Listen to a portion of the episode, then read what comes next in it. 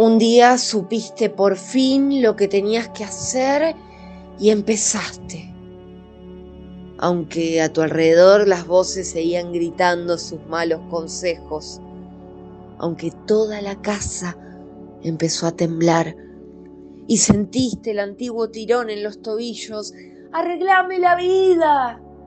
gritaba cada voz, pero no paraste Sabías lo que tenías que hacer. Aunque el viento hurgaba con sus dedos rígidos en las bases mismas, aunque su melancolía fuese terrible. Ya era bastante tarde y una noche salvaje y la calle llena de ramas caídas y de piedras.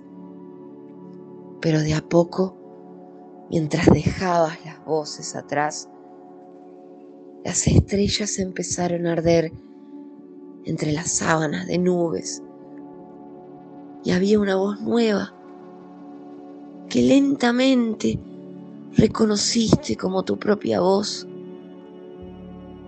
y te acompañaba